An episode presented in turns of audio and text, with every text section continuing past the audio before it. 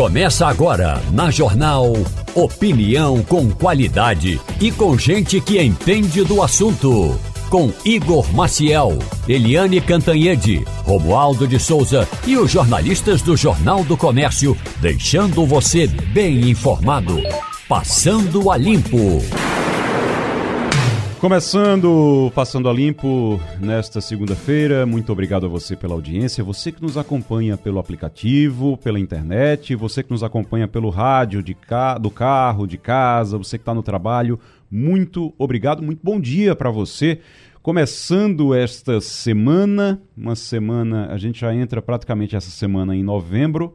Eu, Terezinha Nunes, muito bom dia. Bom dia, Igor. Bom dia, ouvintes. Meu pai disse que quando você entra no BRO, acabou, acabou o ano. É, é. setembro, outubro, é. pronto. É, realmente, setembro, outubro, novembro e dezembro passam que parece um mês só, né? É verdade. Vão, se, vão se misturando ali, você... A gente está em outubro, mas já está quase em novembro, essa semana já tem novembro, já é o penúltimo mês do ano. Romualdo de Souza, bom dia. Muito bom dia. Bom dia para você, bom dia também ao nosso ouvinte. Olha, aqui em Brasília é o seguinte: depois de ganhar a presidência da Caixa Econômica Federal, mesmo com uma semana curtíssima, Arthur Lira quer mostrar serviço. Rapaz, semana curta porque tem feriado. Quinta-feira é feriado e a gente sabe que o trabalhador normal, eu, você, todos nós, a gente, a, a gente trabalha na sexta-feira. Mas o Arthur Lira e os deputados e os senadores, não. Eles têm feriadão. Ah, ah, quando tem feriado na quarta-feira, como é que faz? Para a semana toda, é Romualdo? Na verdade, desta vez, Arthur Lira, que tinha determinado que os parlamentares não precisariam vir a Brasília, hum. agora virou o jogo. Hum. Eles devem vir hoje. À noite vai ter uma reunião de Arthur Lira com os líderes dos partidos políticos para definirem o que é prioridade. E aí vai ter votação intensa na terça e na quarta até sete, é, seis e meia, sete horas da noite. Aí depois todo mundo vai embora e volta só na terça-feira da semana que vem. Mas Arthur Lira já avisou. Vai ser presencial, ou seja, o deputado e a deputada, os 513 deputados terão de estar em Brasília. Inclusive ele, que passou dois, duas semanas na Ásia se, eh, se, digamos aí, se organizando como chefe do parlamento da, do grupo chamado G20. Muito bem. Ivanildo Sampaio, bom dia. Bom dia, Igor. Bom dia, ouvintes. Bom dia, companheiros da bancada. Gosta de uma. É, é bom uma semana assim, né? Que você sai na quinta-feira volta na terça? Olha, quando eu estava na redação do jornal, não tinha feriado, não. A gente trabalhava todos os dias, inclusive os domingos. Terezinha não sabe disso. Verdade, Vanildo. Pois é, rapaz, não tem, não tem folga não desse jeito. Para quem trabalha uh, normalmente aqui, trabalhador comum, não tem folga não. Agora é para o serviço público ali, nos deput, pros deputados, para os senadores, ali tem. Primeiro que a semana deles começa na terça, termina na quinta. Eles começam a trabalhar na terça, terminam na quinta. Isso lá em Brasília, né? Não estou dizendo que eles não trabalham nos outros dias, nas bases deles, não. Mas na terça e na quinta, da terça até a quinta é a semana realmente parlamentar é, lá em Brasília. E aí você tem, é, quando tem um, um, um feriado numa quarta-feira, aí complicou. Aí a semana toda, ninguém vai na terça para voltar na quarta, e depois na quinta não tem nada. Então acabou a semana. Quarta-feira é complicado. O, o Romualdo, deixa eu perguntar para você uma coisa já, para a gente começar aqui a, a, conversa. Daqui a pouquinho eu vou falar sobre Israel, que tá, voltou a bombardear a faixa de Gaza, já entrou, já começou a operação por terra é, dentro do território mesmo. A gente já, já falou sobre isso aqui na Rádio Jornal. Está ampliando agora essa operação dentro do território da faixa de Gaza e estou vendo agora ali muita fumaça, bombas, bombas caindo dentro da faixa de Gaza. E o governo deve discutir hoje a situação do Rio de Janeiro, Romualdo. Lula vai se reunir com os ministros. Está marcado para hoje, né? Para fazer uma, uma Exato. Reunião? E aí já tem um impasse. Hum. E o impasse é o seguinte, Terezinha, você que gosta de dialogar sobre a estrutura de Estado, Ivanildo, tem um grupo dentro do governo que quer dividir o ministério. Ficaria o Ministério da Justiça de um lado cuidando da parte da, eh, da, da, estrutura de governo, inclusive da Polícia Federal e da Polícia Rodoviária Federal, da Polícia Penitenciária, dos presídios e eh, da, da, da Guarda de Segurança Nacional. E do outro lado, a área de segurança pública. Então seriam dois ministérios. Eu, eh, Há um impasse, por exemplo, no governo do presidente Michel Temer, tinha dois ministérios. Muita gente disse que era ministério demais. Aí veio o presidente Jair Bolsonaro, disse que não precisava de dois ministérios, o da Justiça tomaria conta dos dois. Lula também repetiu essa temática, mas há um grupo dizendo que seria fundamental que o governo tivesse dois ministérios, um para a Justiça e outro para a Segurança Pública, e já tem impasse nesse sentido. Terezinha, separar é bom? Colocar aí dois ministérios? Olha, essa questão de inchar a máquina, de criar mais ministérios é sempre ruim. Agora, eu tenho a impressão que nessa área é necessário, porque o, ministro, o Ministério da Justiça já tem muito o que fazer. E o Ministério da Segurança no Brasil hoje é um dos mais importantes. A questão da segurança pública tem que ser assumida mais pelo governo federal. O governo federal, durante todo esse tempo, passou para os estados, que realmente, constitucionalmente, é que cuidam da segurança, mas está incontrolável a segurança no país. E se não houver um trabalho nacional sério, nós não vamos sair desse fundo do poço. Então, acho que nesse momento é preciso, sim, ter um Ministério da Segurança Pública. É, ô Ivanildo, eu tenho uma, um, um, o trecho da coisa. Toda vez que tem alguma coisa que você cobra a segurança pública do governo federal ou das prefeituras, aí eles dizem: não, na Constituição o que está lá é que é, é, responsabilidade dos governos estaduais, a gente não tem nada a ver com isso. É, não é bem assim, né? Olha, eu concordo plenamente com Terezinha Nunes. É preciso que a coisa funcione, não é? Nesse momento é preciso que se dê atenção especial à questão da violência, que não, mais, não é mais é, restrita aos morros do Rio de Janeiro, não. Vocês lembram que há pouco tempo o estado do Rio Grande do Norte foi todos os dias violentado. Atacavam as famílias, atacavam os bancos, as agências de banco, né, bombardearam ruas. Quer dizer, não é uma coisa que está restrita a um bolsão carioca, a um bolsão paulista, não é um problema nacional. E o Ministério da Justiça tem feito muito pouco. O ex-deputado ex, é, federal Tadeu Alencar, que deveria estar cuidando dessa área, a gente escuta pouco falar das, das ações dele. Então, quer dizer, nós estamos entregues a Deus, não é? E Deus tem muita coisa para se preocupar. A gente, precisa, a gente precisa correr um pouquinho também, né? Pode ficar só esperando, não. Deixa eu. É, só uma, uma coisa que é importante em relação quando se fala, ah, mas na Constituição está dizendo lá que é, o, que é com os governadores, que a gente não tem responsabilidade com isso. O texto da Constituição diz o seguinte: o artigo 144 diz que segurança pública é dever do Estado mas é direito e responsabilidade de todos. Quando diz que é dever do Estado, mas, direi mas direito e responsabilidade de todos, responsabilidade de todos. E aí, meu amigo, prefeito, é, presidente da República, ministro, todo mundo tem responsabilidade também. Não é à toa, por exemplo, que as prefeituras, as prefeituras que realmente se, se preocupam com isso e querem também assumir essa, essa responsabilidade, a, a, as prefeituras criam secretarias municipais de segurança, de ordem pública, é, criam de alguma maneira uma forma de você. Tem as guardas municipais. Guardas né? municipais, alguma, alguma forma de você também auxiliar, de você também ajudar. E não tem nada de mais, seguindo o exemplo dos prefeitos, atenção, Presidência da República, é, Palácio do Planalto, tem nada de mais. Segue o exemplo dos prefeitos, cria a Secretaria de Segurança, o Ministério da Segurança Pública e delega essa função para eles também, para eles também terem essa responsabilidade. É uma forma de assumir a responsabilidade, de dizer, tudo bem, nós também vamos trabalhar por, por isso. Não pode ficar o Flávio Dino que é o ministro da Justiça, que mais aparece no Instagram do que realmente é, é, é realiza alguma coisa ou resolve alguma coisa, porque aparecer no Instagram, é, para ele, no Instagram e no, no, no Twitter, para ele é fácil. Agora, resolver os problemas do ministério dele, aí realmente está muito difícil ultimamente. E é, Romualdo, o ministro mais popular que tem no governo, né? Quando você pega lá, todo mundo. Eu... É verdade, ele é o mais popular, é um dos mais bem cotados, pelo menos no quesito Lula da Silva, para ser o próximo ministro do Supremo Tribunal Federal. Ele foi embarreirado eh, duas semanas atrás, e isso é importante. Isso acendeu a chamada luz amarela no Palácio do Planalto, quando o presidente da República nomeou um jurista para ser representante ali no Ministério Público da União.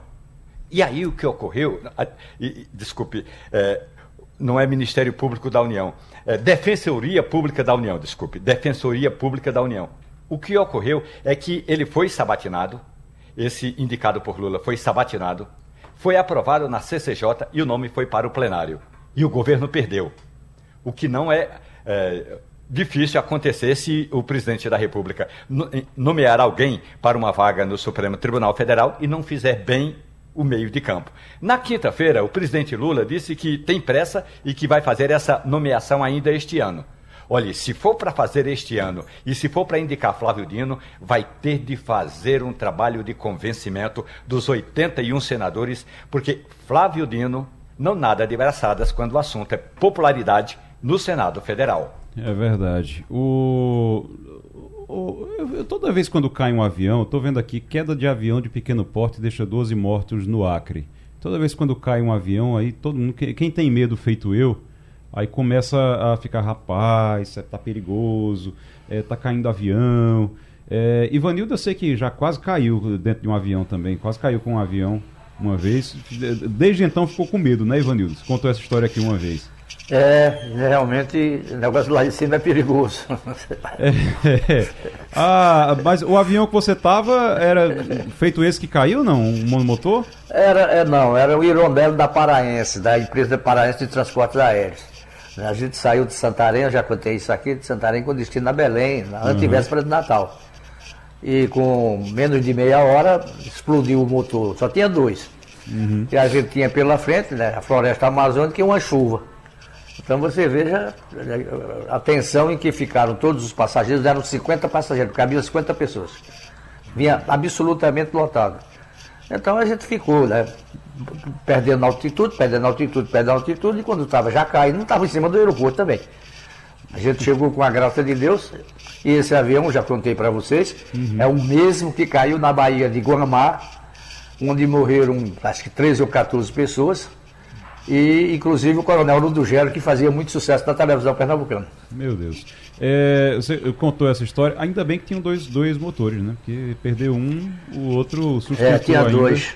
É, Romualdo, é, tem informação sobre investigação já desse, desse... A Infraero deve, a Infraero deve acompanhar o... A investigação deve fazer uma investigação, a ANAC, no caso, deve fazer uma investigação sobre esse acidente mas informação é que estava tudo regular, tudo certinho com o avião, né? Exato, tem dois pontos importantes. O ponto importante, ou um ponto importante, é esse que você destaca. A reportagem da Rádio Jornal pediu uma informação à ANAC, que é a Agência Nacional de Aviação Civil, e até agora não foi informado exatamente o relatório completo da ficha técnica do avião. Tem que ter uma ficha técnica. Foi, foi revisado, quando foi revisado, tudo isso a ANAC vai divulgar daqui a pouco. Da mesma forma, eu entrei em contato com o CENIPA, que é um centro de investigação da aeronáutica. E aí é esse que dá o relatório técnico dizendo o que foi e como se deu o acidente. Segundo informações, uma informação curta que eu recebi do CENIPA da aeronáutica, uhum. técnicos é, da, da sexta região da, da daqui da região de Brasília, do Distrito Federal, vão se encaminhar, o verbo era ir, portanto ainda não foram, é, vão se encaminhar para a região do acidente e dar início às investigações. A perícia não tem prazo para ser concluída. É, só trazendo aqui a informação para você, um avião de pequeno porte que caiu no domingo, próximo ao aeroporto de Rio Branco, no Acre. De acordo com o governo do Acre, 12 pessoas morreram no acidente sendo nove adultos, um bebê e dois tripulantes, o piloto e o copiloto. A aeronave é uma aeronave do modelo Caravan, de propriedade de uma empresa que fazia táxi aéreo, fazia um voo particular para o Amazonas, para Envira, no Amazonas, e saiu do Acre e ia para o Amazonas. Esse avião caiu logo após a decolagem, né? Logo após a decolagem, ele decolou e logo depois eh, eh, caiu o SAMU, o Corpo de Bombeiros foram para o local, mas o, realmente o, o, o, avião caiu e pegou fogo. Os corpos foram encontrados carbonizados. Essa é a informação que se tem até o momento. Vamos esperar a investigação da ANAC. Igor, se me permite Oi, rapidamente. Claro, claro. É, o nome do defensor público da União que foi rejeitado no plenário do Senado, Sim. apesar de ter sido aprovado na CCJ, é Igor Roque. Igor o presidente Roque. Lula assumiu a culpa. Lula disse: Eu sou culpado pela rejeição de Igor Roque. Por que o presidente? O presidente disse: Olha, eu estava acamado, não podia fazer as mobilizações todas, não podia dar todos os telefonemas. Acabou que o Igor sofreu, Igor Roque, claro, sofreu essa derrota. Ele precisava ter pelo menos. É, é, ter 41, 42 votos. Teve apenas 30, é, 38.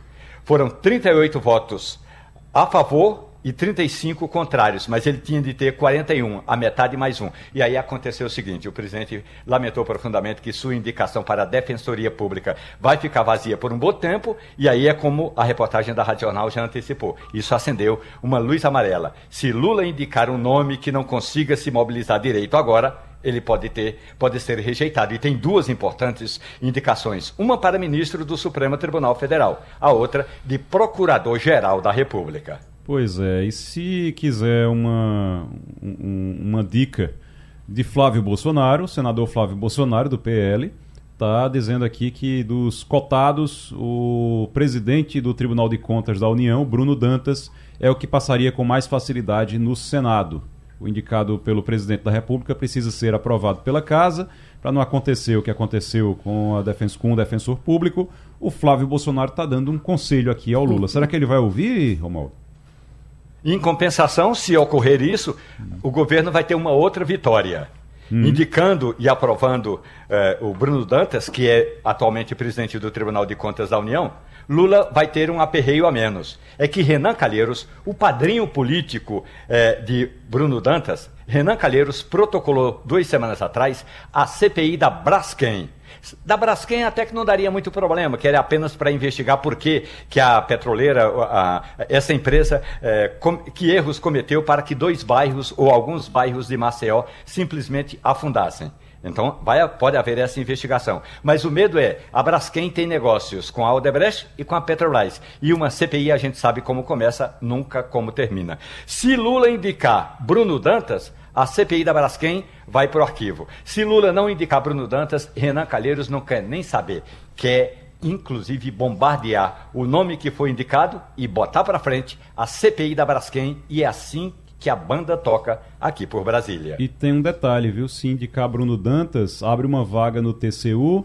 E aí, essa vaga provavelmente é mais fácil ser o Bruno Dantas, porque essa vaga provavelmente vai ser uma vaga para o Senado. Então, o Senado teria um senador, deve, deve ir para o Tribunal de Contas da União e a gente com certeza nos próximos, no, nos próximos dias, quando for decidido se for realmente Bruno Dantas, a gente vai falar bastante sobre isso.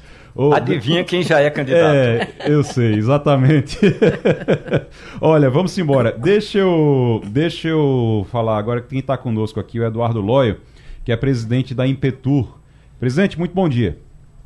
Bom dia, Igor. Bom dia a todos que estão nos ouvindo. É um prazer estar aqui com você eu, na Rádio Jornal. Eu comecei o, o, programa hoje, presidente, dizendo que depois que entra no BRO, que é o setembro, outubro, novembro, depois que entra no BRO, o ano acaba. Não tem. corre rápido que, que, é, que não é brincadeira.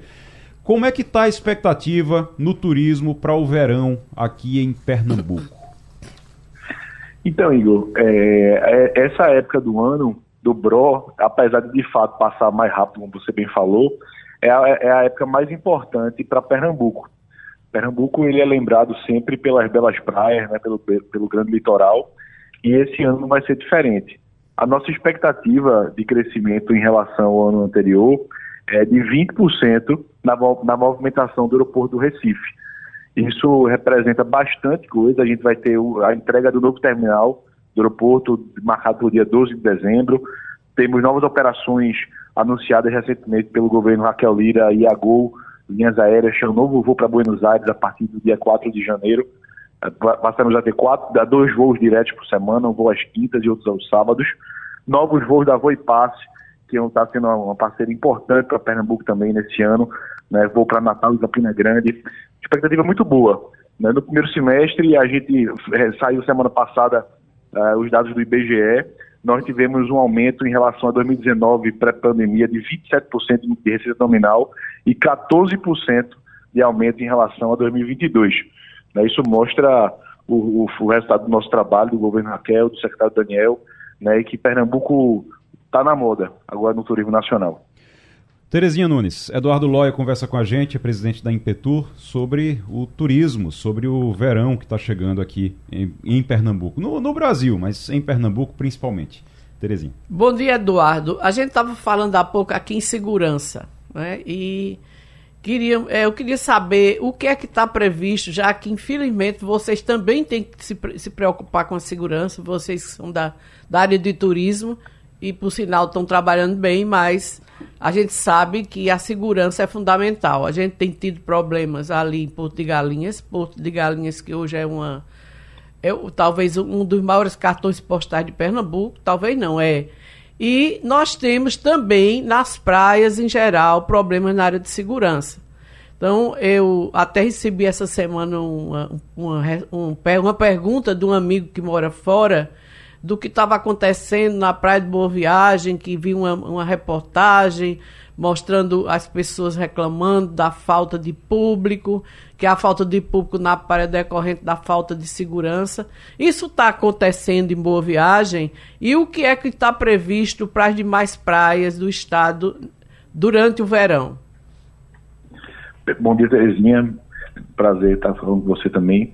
É, recentemente, nós tivemos com a governadora Raquel Lira tratando exatamente essa questão da segurança nos principais destinos de Pernambuco.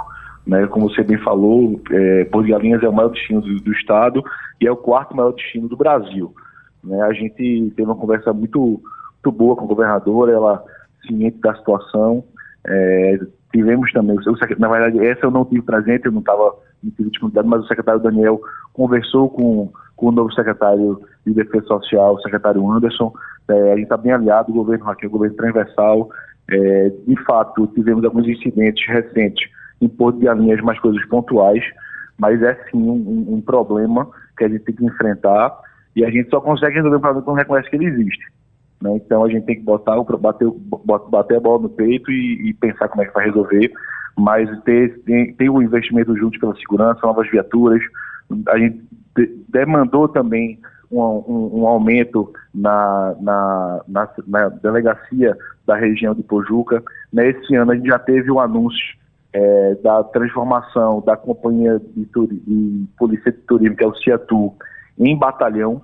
Então isso vai ter uma abrangência maior é, da polícia do turista, que é um, um policial mais bem preparado, com informações turísticas, com uma, uma, preparação de atendimento ao turista melhor, com, com atendimento bilíngue também. Então, isso eh, nos próximos anos vai virar batalhão. O batalhão vai ficar localizado na área do Porto do Recife, foi cedido pelo Porto. É, então, é, a gente tem ciência disso, está trabalhando e eu tenho certeza que os números vão melhorar nos próximos meses. Presidente da Impetur, Eduardo Loia, conversando com o Passando a Limpo, com a Rádio Jornal. Ivanildo Sampaio. Bom dia, Eduardo.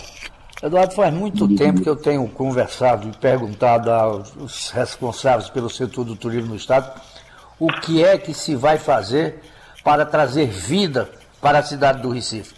Porque todos os turistas que descem em Pernambuco não ficam no Recife, vão embora para o litoral sul. Ficam em Porto de Galinhas, que é realmente um ponto turístico, mas o Recife também já foi.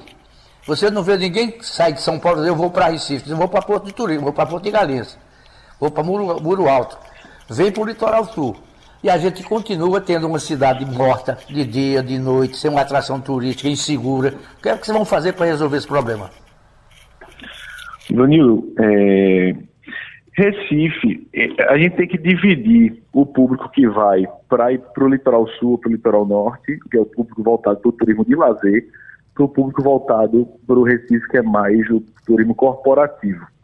Mas quando eu digo isso, ele, ele, existe uma interseção. Recife, ele é o segundo maior polo médico do Brasil.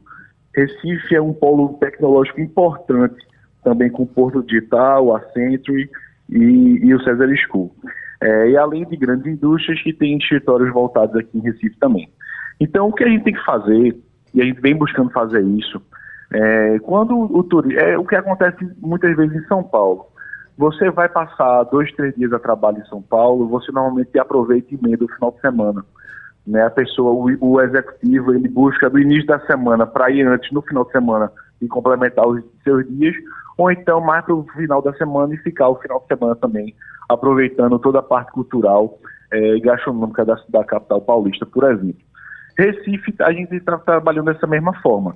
É, Recife tem, tem bons hotéis, né, uma perspectiva aí no futuro iminente da entrega do Hotel Marina, com investimento de 200 milhões de reais, o Hotel Moto Barrito, que fica no centro da cidade, de quase 30 milhões de reais. Né? Então, tudo isso movimenta a área do centro do Recife. Né? Nós temos museus, nós temos muitas atrações, uma parte cultural muito importante. Né? Nós temos é, teatros, shows. Então, tudo isso ele tem que ser divulgado. Né? No, no, nas nossas capacitações, até agora, é, durante esse ano, é, nós capacitamos quase 2 mil agentes de viagens em diversos lugares do Brasil e fora dele. Né? Nessas capacitações a gente mostra também em Recife né, o que Recife pode oferecer para as pessoas que vêm a trabalho ou vêm ou vem para algum congresso, ou vem para algum tratamento médico que, te, que precisa passar um tempo maior. Então a gente tem que mostrar toda a diversidade cultural, gastronômica e, e, que Recife pode oferecer. Esse é o nosso trabalho que nós já estamos fazendo. Né? Agora a gente volta aí para a época uhum. do carnaval. O Galo da Madrugada tem o Quintas do Galo, que, vai, que faz um trabalho muito legal de apresentação cultural, como a gente vê em Buenos Aires e na, e na Espanha, que tem a apresentação de tango, por exemplo. Então isso a gente vem mostrando. Uhum. Ô, ô presidente, é, o senhor falou aí num voo direto para Buenos Aires. Sai daqui do Recife direto para Buenos Aires e volta também. Isso é quantas vezes na semana? Hoje a gente tem, digo, aos sábados, certo? Para o aeroporto do, do Aeroparque, uhum. que fica no centro da cidade. É, sai daqui sábado no final da manhã e chega no final da tarde da, do sábado lá em Buenos Aires e ele volta mais ou menos 7 horas da noite. Uhum. E esse novo voo vai ser às quintas-feiras também, indo e voltando, dessa vez para o Porto de Ezeiza, né, que fica aí uns 30 ou 40 quilômetros da capital é, argentina. Mas é o nosso principal mercado emissor de turistas. Uhum. Pernambuco já chegou a ter cinco voos por semana para a Argentina, não para Buenos Aires, mas para a Argentina, uhum. também para Corte de Rosário. E a gente vem, vem trabalhando para retomar essa, essas frequências, não só com a Gol, que é uma, uma parceira importante, mas com outras companhias argentinas também. Aí mesmo com a crise lá, tem muito argentino vindo para cá para o Brasil ainda, para o Nordeste ainda? Demais. A Argentina é o maior emissor turístico para o Nordeste, hum. não só para Pernambuco. E Pernambuco, nas últimas semanas, vem atingindo o primeiro lugar de vendas na capital, Argentina. Tá então isso mostra o trabalho que nós estamos fazendo lá. Nós já tivemos lá três vezes esse ano. Hoje, inclusive, nosso diretor de marketing, Toninho Rodrigues, está lá mais uma vez em capacitação, com a, dessa vez no roadshow com a Gol, com a própria Gol. A Gol tem voos diretos de, de Buenos Aires para várias capitais do Nordeste e eles fazem capacitação de operadores de viagens. Dessa vez eles estão em Buenos Aires e vão depois para Córdoba e Rosário, são duas outras cidades importantes da Argentina, né? E, e, e eles vêm para cá e, e, como ele tem esse voo direto semanal, a partir de janeiro, o segundo, o turista argentino ele passa aqui em média uma semana. Então isso deixa muito dinheiro aqui, gerando emprego, gerando renda e mesmo com a crise na Argentina, o, o, o, argentino ele tem no seu DNA o turismo.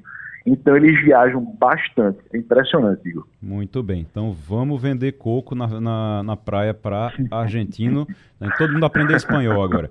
O... É verdade. Presidente, é verdade. presidente Eduardo Loya, presidente da Impetur, muito obrigado. Eu que agradeço a oportunidade e um bom dia a todos que estão nos ouvindo. Daqui a pouquinho vamos conversar sobre habitação, tentar o contato com a secretária de Desenvolvimento Urbano e Habitação, a Simone Nunes. É porque é o seguinte, aquela história do. É uma coisa que a gente vem cobrando aqui há muito tempo. Quando te, a, aconteceu aquele desabamento, Ivanildo, Terezinha, Romualdo, vocês lembram disso? É, uma das coisas que a gente bateu muito aqui foi: olha, essas pessoas estão lá porque elas não têm onde morar, precisam de lugar para viver né, Romualdo? E tem uma, uma, uma disputa agora, Romualdo, para colocar eh, as pessoas que vivem nesses, nesses locais de risco, que são esses prédios condenados, dentro do Minha Casa Minha Vida. É de entender legalmente ali que elas não têm onde morar, elas estão ali porque não têm onde morar. Não são simplesmente invasores. É, é bom lembrar que foi formada uma comissão eh, esse grupo visitou os prédios, sobretudo ali na região eh, da cidade do Paulista, logo depois que aconteceu aquele acidente com mortes. Então, ideias e visão é, assim, do, e informação visual eles têm. Agora precisa é, toma, levar a, a, a, cabo uma proposta que é como incluir pessoas abaixo da linha de pobreza nesse programa Minha Casa Minha Vida.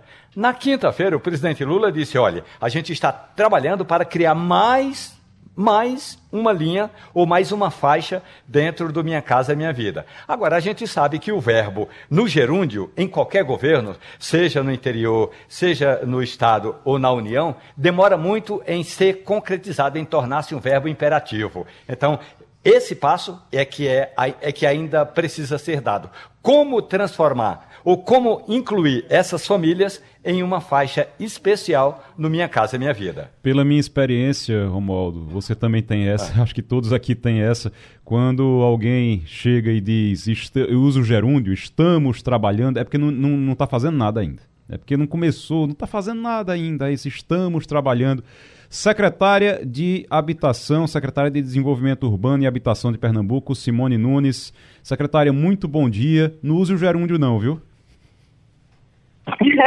bom dia, bom dia a todos os ouvintes, bom dia Igor Romualdo. É, a, é, a, gente aqui está trabalhando, é, correndo para transformar o, o, as soluções que precisam de construção futura no presente o mais rápido possível. Isso é importante. então o, eu, vou, é... eu, eu vou é, trabalhar ao máximo com o que a gente já fez até aqui. Pronto, então, é... então veja só, deixa eu, deixa eu lhe dizer uma coisa. Quando a, aconteceram aqueles desabamentos aqui, uma das coisas que a gente falou muito, eu bati muito nessa tecla aqui, foi que essas pessoas, elas, elas que ficam ali, elas, além de serem vítimas de desastre, de um desastre que é aquele desabamento, aqueles desabamentos, elas não podem ser vistas como simplesmente como pessoas que invadiram o local. Elas precisam daquilo, elas não têm um lugar para viver e elas buscaram aquilo. E vocês é, estão é, é, querendo realmente colocar essas pessoas dentro do Minha Casa Minha Vida. É possível? Vai ser possível? Veja, é, nós temos aí é exatamente o que você falou. O problema do prédio caixão, que, que é um problema de décadas, né? A gente tem ações de 2005 e embora o governo do estado não seja réu nas ações, é, desde o primeiro dia de governo, a governadora nos pediu para se debruçar sobre esse problema, porque, para além da discussão jurídica, a gente tem um problema habitacional. E política de habitação de interesse social é um trabalho que tem sido o, o dia a dia da gente aqui dentro da Secretaria de Desenvolvimento Urbano e Habitação e uma política real do governo de Pernambuco. É, então, no que, nesse viés habitacional, a gente tem uma ocupação é, você usou até o termo invasor e eu fui corrigida, porque na apresentação lá no dia da audiência estava também esse termo. E, na verdade, são as famílias que ocupam, né? É, algumas representadas por movimentos sociais, outras não. O que a gente tem, na verdade, é um grupo de pessoas vulneráveis, é, em situação de risco, e que precisam de uma solução habitacional. Isso. É, para além da discussão jurídica que envolve seguradora, mutuário, a FCBS, município. Uhum. E aí o governo do Estado, é, diante dessa problemática, é, começamos aqui a estudar caminhos de solução. Eu sempre digo que problema complexo não tem solução simples. É, não, não vai ser uma solução única que vai resolver tudo isso.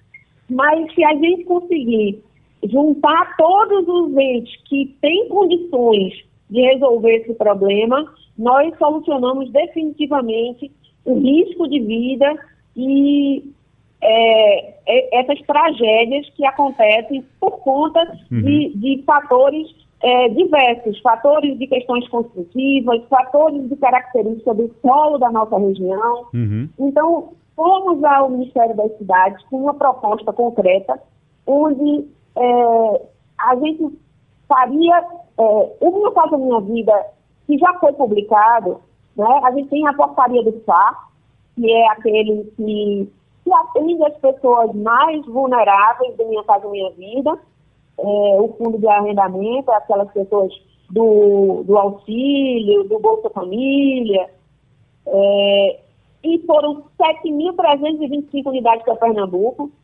Então, quando a gente pensa no estado que 326 mil é o déficit habitacional, a gente sabe que 7 mil é, já não é nem suficiente para o déficit. Saiu a portaria para o Minha Casa Minha Vida em cidades com 887 unidades habitacionais, uhum. também uma, uma quantidade pequena para a nossa realidade. E, e, o governo do estado entendeu que. E, e tem 9 mil unidades que já foram é, anunciadas pelo Ministério da Cidade, estariam contidas numa portaria que vai ser publicada. Tá?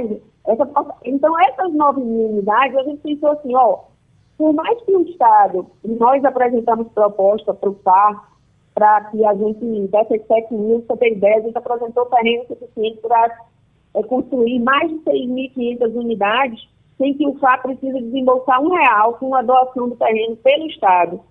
É, para as entidades, a gente apresentou disponibilidade de, de terreno para 3 mil unidades, embora a portaria só tivesse 887. Uhum. E a gente entende que o Estado doando terreno o FAR tem condição, já que ele não vai pagar o terreno, que é um valor considerável no empreendimento, tem condição de mandar mais unidades para a gente. Certo. E aí apresentamos uhum. uma, uma proposta ao, ao governo federal para que na portaria de risco, dentro dessas mais 9 mil unidades que, que já estão definidas, que vão ser é, disponibilizadas nessa primeira tranche né, do Minha Casa Minha Vida, Sim. nós incluíssemos a situação dos prédios caixão. Muito bem. Inicialmente, o Ministério uhum. disse que precisava é, que a gente demonstrasse que legalmente existia, dentro das, das situações de risco, a, a, a possibilidade jurídica é, de que esse, essas pessoas, essas famílias estivessem enquadradas. Uhum. Pegamos uma nota técnica e um parecer da Defesa Civil robusto, uhum. levamos à Secretaria Nacional de Habitação e também ao Ministério da Cidade, que a governadora entregou diretamente na mão do ministro, uhum. e sugerimos é, que fosse incluído na portaria de risco, demonstrando que havia é, escopo legal para isso, as famílias que hoje ocupam os prédios caixão. Certo. É, o, o secretário. E recebemos uma Uhum. Ah. Não, o, o secretário, é, só tem, eu, eu, acho que tem uma modalidade, eu vou passar para Romualdo, mas eu acho que tem uma modalidade dentro do Minha Casa Minha Vida que estava se falando na possibilidade, não sei se já foi criada é, é, essa possibilidade, Romualdo até pode me ajudar, mas era o Minha Casa Minha Vida Retrofit, que poderia é, aproveitar prédios mesmo, é, é, recuperar prédios e entregar também. essas casas também para essa população. Talvez fosse uma alternativa. Mas Romualdo tem pergunta também para a senhora, que a, a gente está com o horário apertado. Mas vamos lá, Romualdo. Correndo por aqui, secretária, muito bom dia para a senhora. Pois é, a ideia, além dessa portaria de risco, mas tem a outra ideia é exatamente como incluir nesse programa Minha Casa Minha Vida, ou como criar uma faixa especial exatamente para famílias que não têm sequer como pagar a primeira parcela, porque não tem de onde tirar. É, é possível haver uma parceria entre o governo municipal, ou o governo estadual, dependendo da situação, com o governo federal, e aí o governo local entraria com, digamos, o terreno e o governo federal com a parte da construção, e aí eh, quem estivesse nessa faixa de risco eh, poderia aí eh, receber esse, esse benefício, essa edificação, secretária?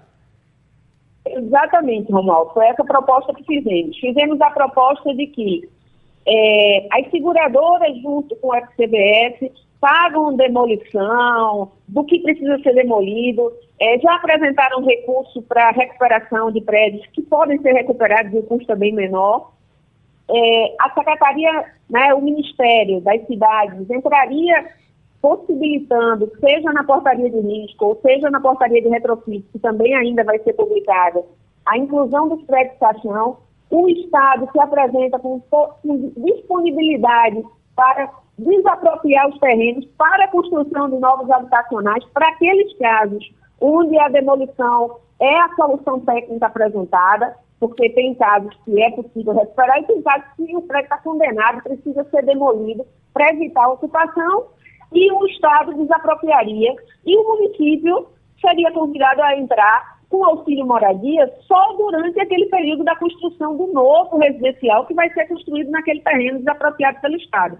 Então, foi, esse, a, foi essa composição que a gente apresentou.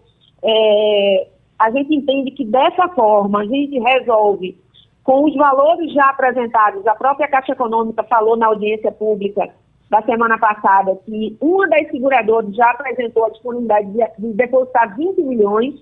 A Caixa Seguradora já tem um, já sinalizou também a, que os 20 milhões são da Sul América.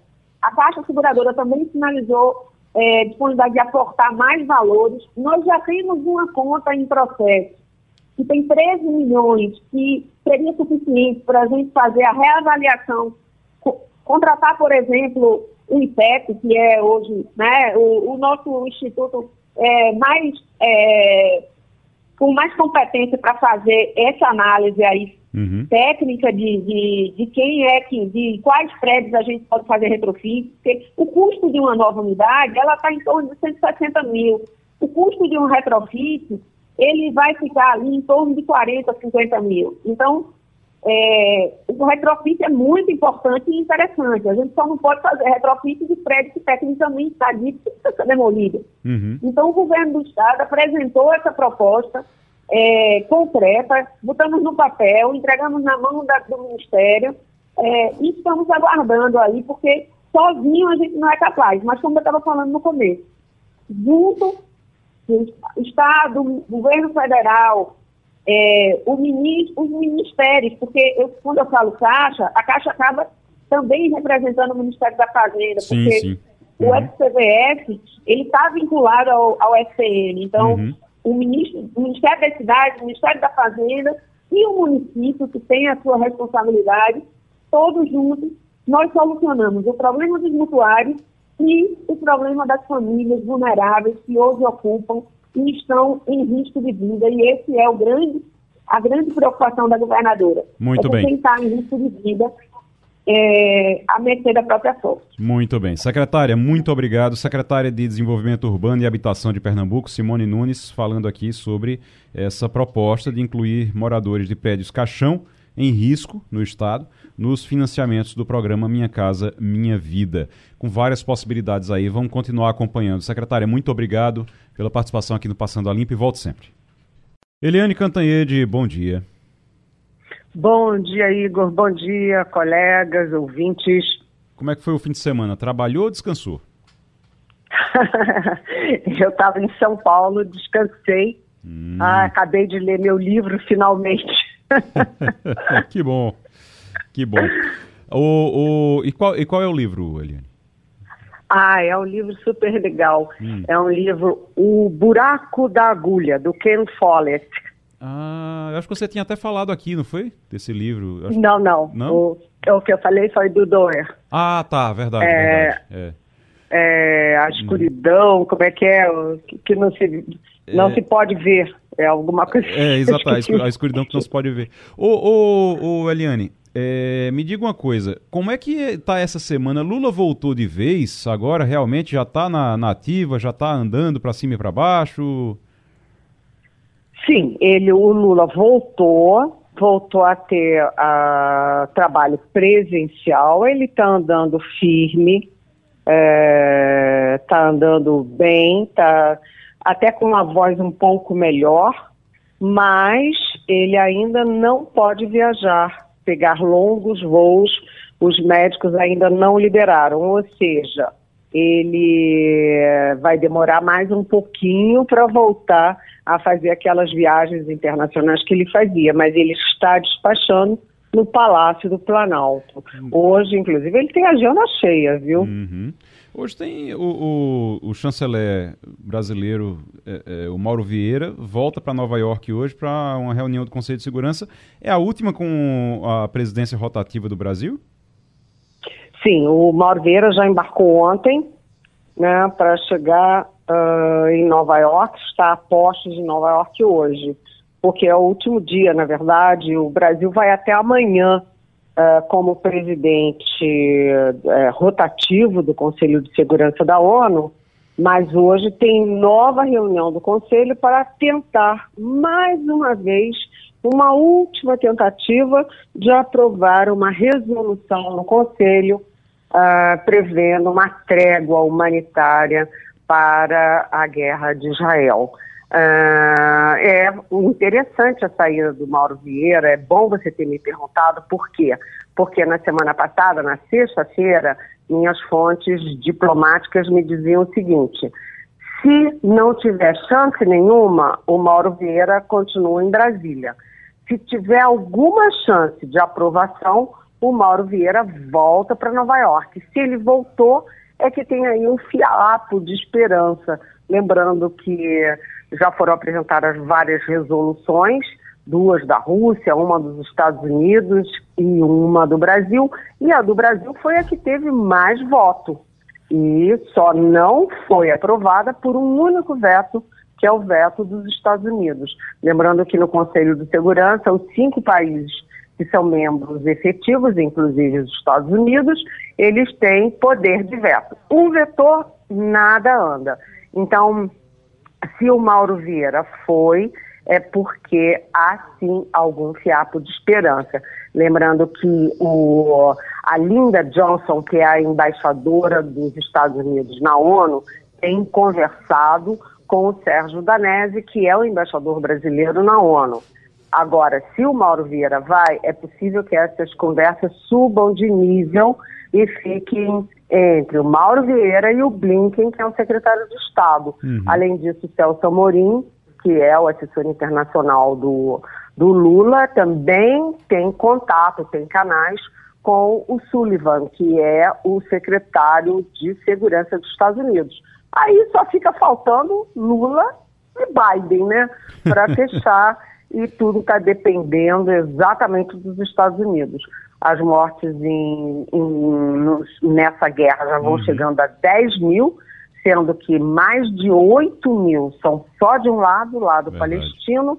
É preciso estancar isso, porque quem está morrendo, morrendo aos milhares, são os palestinos civis, famílias inteiras, crianças, etc. É preciso dar um basta nisso. Eliane Cantanhede na Rádio Jornal. Ivanildo Sampaio. Bom dia, Eliane. Eu quero dizer a você que eu também li O Buraco da Agulha e gostei muito. Foi o primeiro livro de quem for a se tornar best-seller internacional. Mas ele tem outro livro muito bom que se chama Pilares da Terra. Eu recomendo para você. Mas, Opa, Eliane, obrigada. me diga uma coisa, Eliane. Na semana passada, surgiram várias críticas ao projeto da reforma tributária crítica dos municípios, crítica dos estados, crítica dos empresários. A gente fica pensando, essa reforma tem chance de ser aprovada ainda esse ano? Essa é a pergunta de um milhão de dólares, porque é o seguinte, a reforma tributária e o Congresso, o próprio Congresso, né? Uh, o Congresso andou muito rápido no primeiro semestre, aprovou todas as coisas de interesse da economia, do governo do Lula, do Fernando Haddad, mas no segundo semestre nada andou, foi a passos de tartaruga. E a reforma tributária foi muito mexida, e agora é o seguinte, a gente está chegando em novembro. É agora ou nunca nesse ano, né? E para qualquer medida é, entrar em vigor no ano que vem, tem que ser aprovada este ano ainda. Então, corre-se contra o tempo e com o seguinte detalhe: a reforma foi muito mexida, incluíram várias exceções, sabe, assim, vários privilégios lá no Senado, é, enfim, é, tem muita crítica ao texto, mas o que fica é o seguinte: tem crítica ao texto, mas é melhor esse texto do que nenhum. Então, vai que vai. Uh, há aí uma disposição dos senadores, mas como o Senado mudou muito a reforma, ela tem que voltar para a Câmara.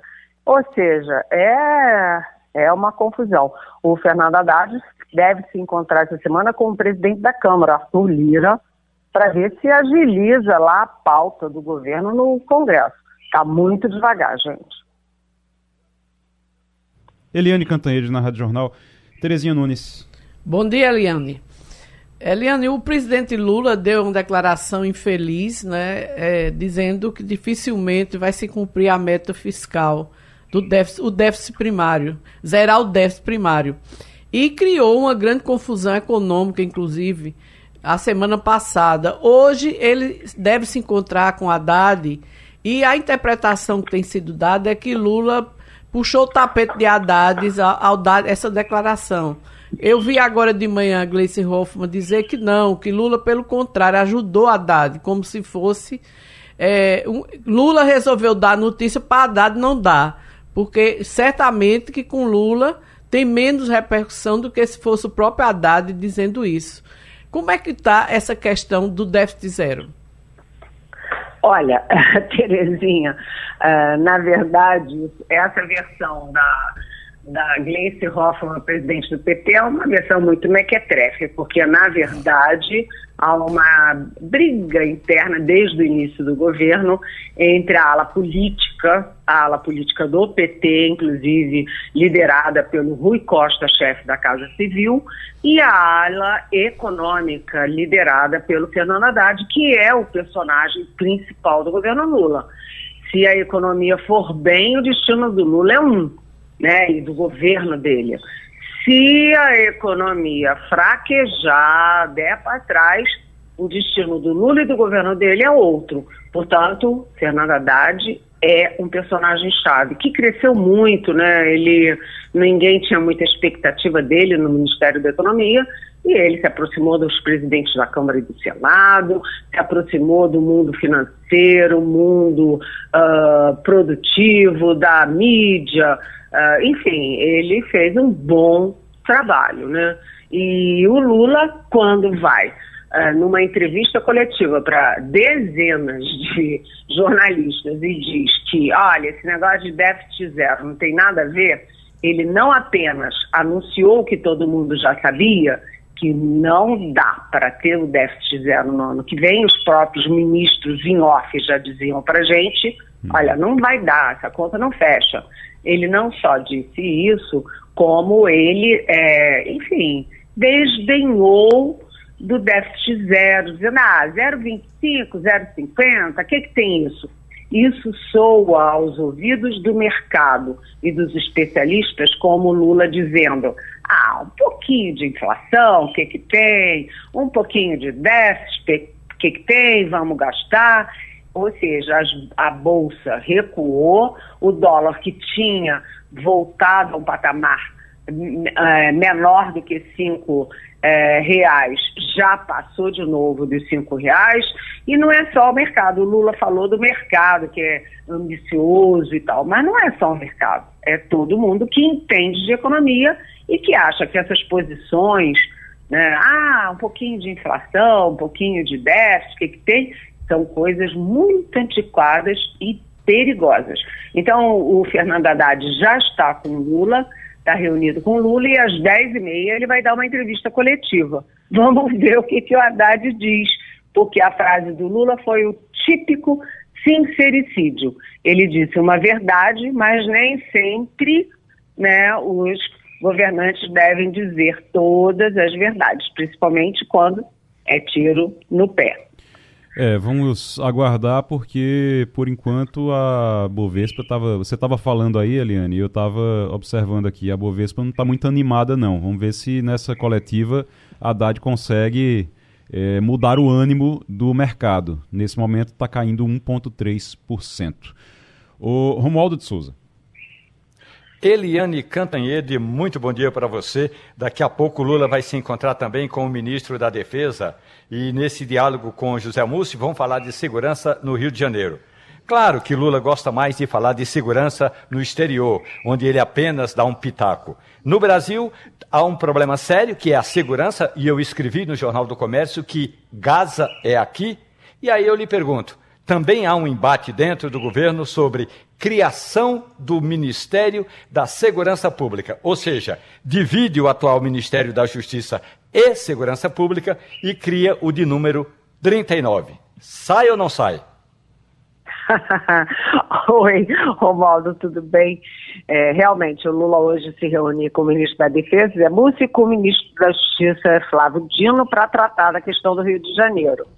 É, se há um consenso nessa história, é que tanto as minhas fontes da, do Ministério da Defesa, ou seja, do Exército, das Forças Armadas, e as fontes políticas do Palácio Planalto, é, dizem o que o Lula disse na sexta-feira, na entrevista coletiva para dezenas de jornalistas, que é o seguinte: enquanto o Lula for presidente, não vai haver GLO, garantia da lei da ordem, que está prevista na Constituição e que significa é, soldado, tropa e tanque nas ruas, é, dando aos, aos, às três forças armadas um poder de polícia.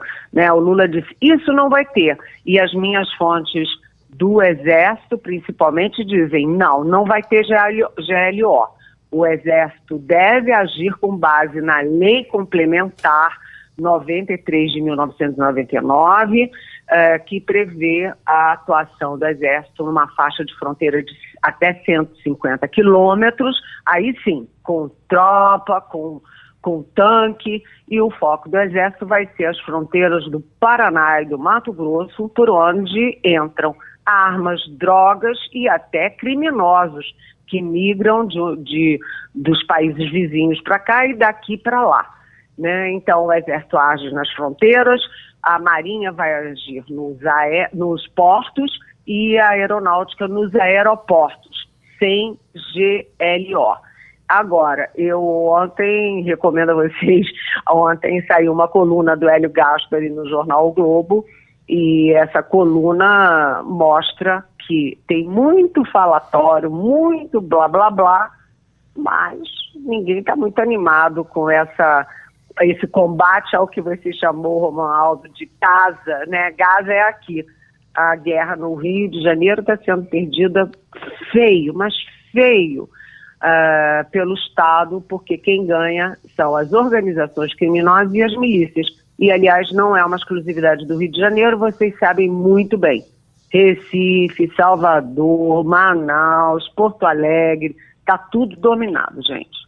Ô, ô, Eliane, eu vou aproveitar, é, nem está na sua pauta aqui, mas eu vou jogar, jogar essa para cima aí, você e Romualdo que estão em Brasília, vocês é, podem falar sobre isso. Eu estou vendo que tem, é, tem informações sobre uma debandada no, no PL. Pessoal, é, os deputados que foram eleitos no PL com Bolsonaro, é, apoiando Bolsonaro, começam a, Eliane, negociar aí saída do partido, tem a ver com as eleições de 2024, alguns têm a ver com a aproximação realmente com Lula, com o governo.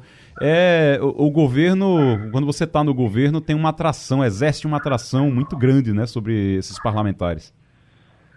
Pois é, tem aquela máxima da política, né, Igor, que poder atrai poder né? E o Bolsonaro é passado e o Lula é presente e talvez futuro, né? Uhum. Então, o Bolsonaro, ele deixa de ser um imã para os políticos, até porque hoje mesmo o Tribunal Superior Eleitoral volta a julgar o Bolsonaro, que já está com 2 a 1, um, votos 2 a 1, um, para a perda de, de direitos políticos. Aliás, é chover no molhado, mas tem uma simbologia política, uhum. uma nova condenação do Bolsonaro.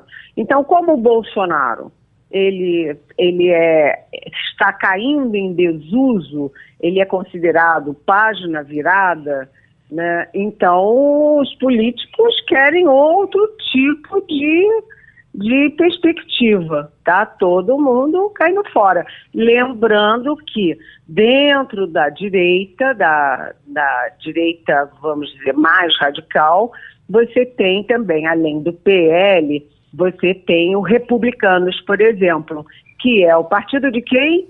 Do Tarcísio Gomes de Freitas, o governador de São Paulo. Uhum. O, o Bolsonaro é passado, mas o Tarcísio pode apontar para o futuro para essa gente toda, né? Interessante. Eliane, obrigado. Até sexta-feira, beijão. Ô Ivanildo, tô vendo uma notícia aqui de que o PSD, de Gilberto Kassab, o PSD de dado, avança sobre o espólio tucano em São Paulo e já controla metade do estado. É, o, o, estado de São Paulo era realmente uma, a terra do PSDB. Ninguém entrava ali porque era tudo PSDB. O PSDB encolheu, virou nanico, está virando nanico no Brasil inteiro. E o PSD é que está ocupando esses espaços. Uh, eu estava falando aqui com Terezinha. Terezinha, quando foi deputada, foi deputada pelo PSDB, inclusive. E aí eu vou perguntar, vou jogar aqui a conversa. Vou jogar para vocês também aqui, Ivanildo. PSDB acabou no, no Brasil? Tem chance ainda de, de, de reviver? Olha, o crescimento da direita foi muito grande e muito rápido, não é? Os partidos de centro, de centro-esquerda, encolheram, é verdade é essa. Não, eu não acredito. Você veja bem, o MDB já foi é, é, é, uma liderança maior em todas as capitais brasileiras. O MDB mudou de nome, encolheu. A mesma coisa está acontecendo com o PSDB. Eu não, acho, não acredito que o partido acabe, né, mas acho que é preciso um, uma sacudida boa para ele voltar a ter uma presença nacional como já teve. Terezinha, PSDB ainda, ainda tem jeito? Olha, eu concordo com o Ivanildo. Para mim, Bolsonaro acabou com o PSDB. Né? Porque a grande. O, o PSDB era um partido do Sudeste, na verdade. Sempre foi. Daí porque Lula ganhou toda essa proeminência no Nordeste e o PSB, PSDB ficou por lá.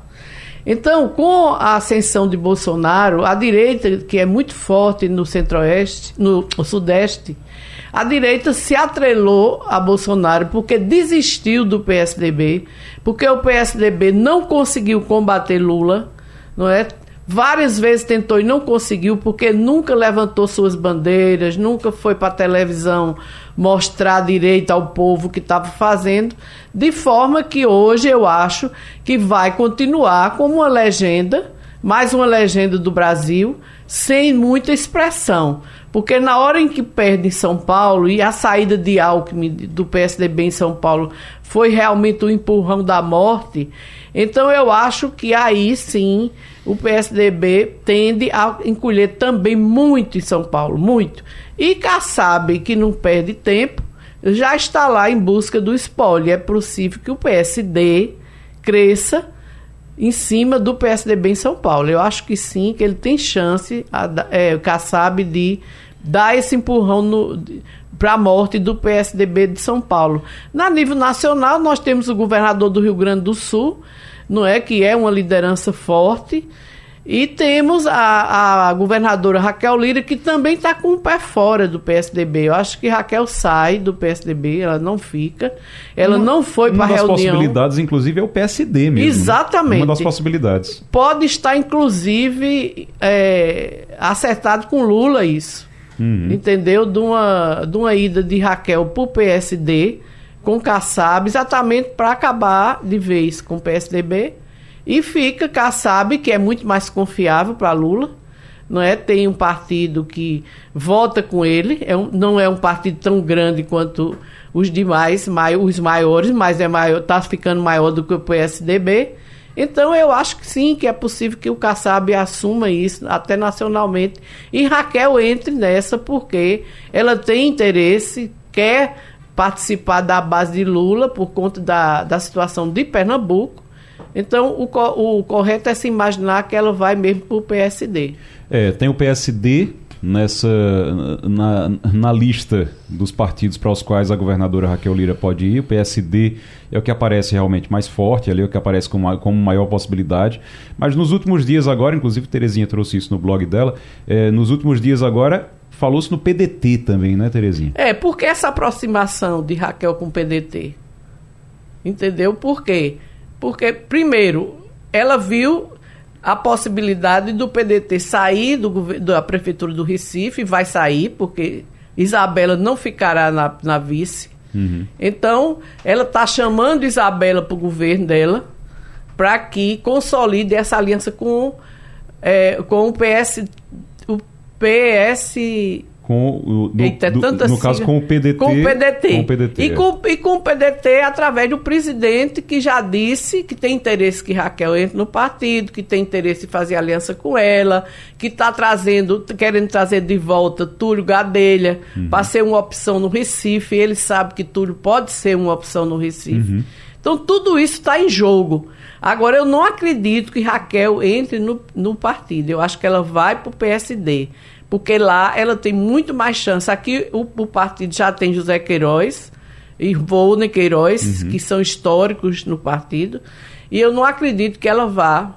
Mas ela quer ter o partido. Porque Ela ela, vai pro- quer ter é. outra opção no Recife, que seria o Túlio Gadelha. Ela vai para o PSD, mas aí lança candidatos do PDT no Recife e pode ser até, talvez até em Caruaru, né? Em Caruaru, Quem sabe? apoiar Zé Queiroz. Foi a José Queiroz, ou, ou o filho Volney Queiroz, mas hoje o candidato é o pai, José Queiroz.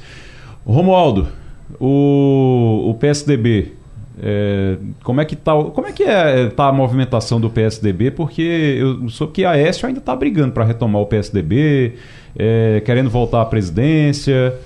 Tem algum futuro, mesmo com, com ou sem Aécio? Pois é, o problema todo no PSDB é quem quer comandar o partido. Hoje é o governador do estado do Rio Grande do Sul. E aí o Aécio Neves quer retomar o comando da legenda, o que seria muito bom, porque ele tem um trânsito muito eh, intenso, sobretudo no Congresso Nacional.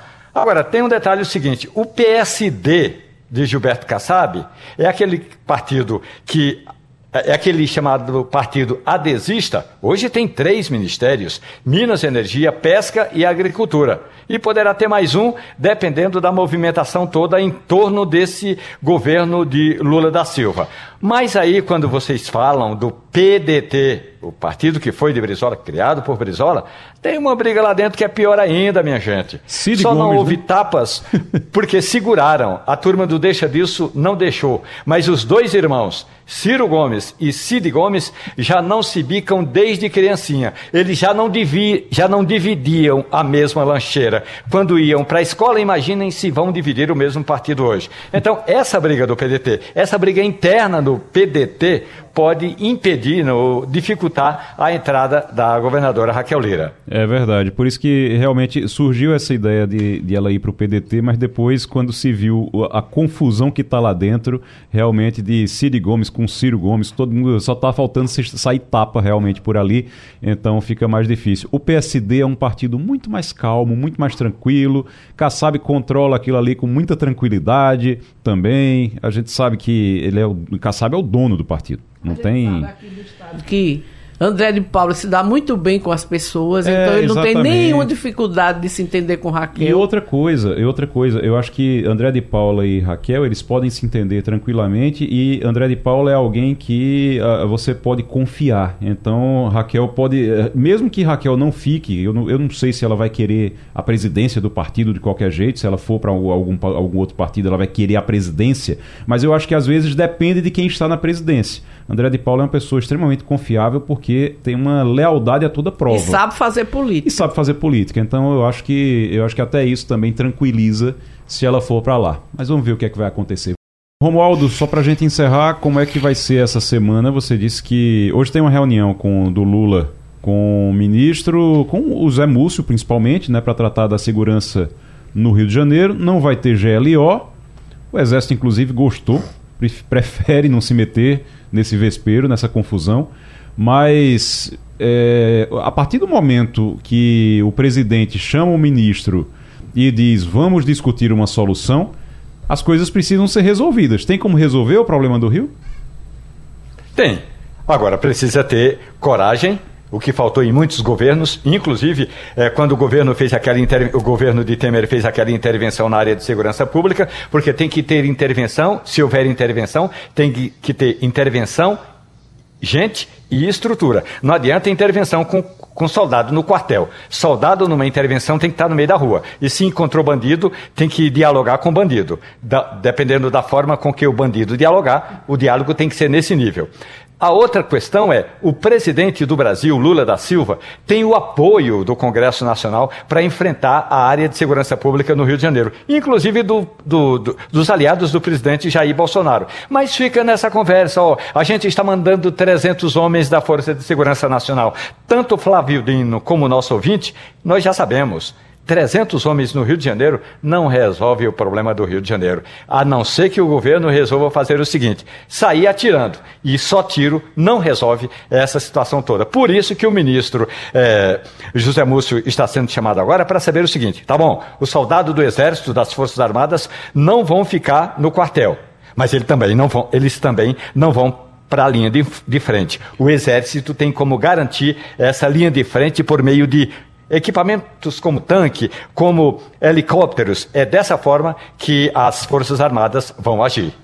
Ivanildo Sampaio, rapidinho, você colocaria o Exército para resolver o problema do Rio ou você acha que tem outra solução? Veja bem, acho que tem. O Exército seria uma parte do problema. Aliás, uma parte da solução. O Exército sozinho não resolve, a Polícia Civil sozinha não resolve, tem que ser um trabalho conjunto e um trabalho de inteligência, muito trabalho de inteligência, focado de onde está vindo a arma, de onde está vindo a droga e, e trabalhar nisso. Senão não vai resolver nunca. Muito bem. Vanildo Sampaio, Terezinha Nunes, Romualdo de Souza, obrigado, gente. Obrigado pela participação aqui na bancada do Passando a Limpo e muito obrigado a você, ouvinte, que nos acompanhou até agora. Um grande abraço. Amanhã a gente volta. Bom início de semana, vamos embora. A Rádio Jornal apresentou opinião com qualidade e com gente que entende do assunto. Passando a Limpo.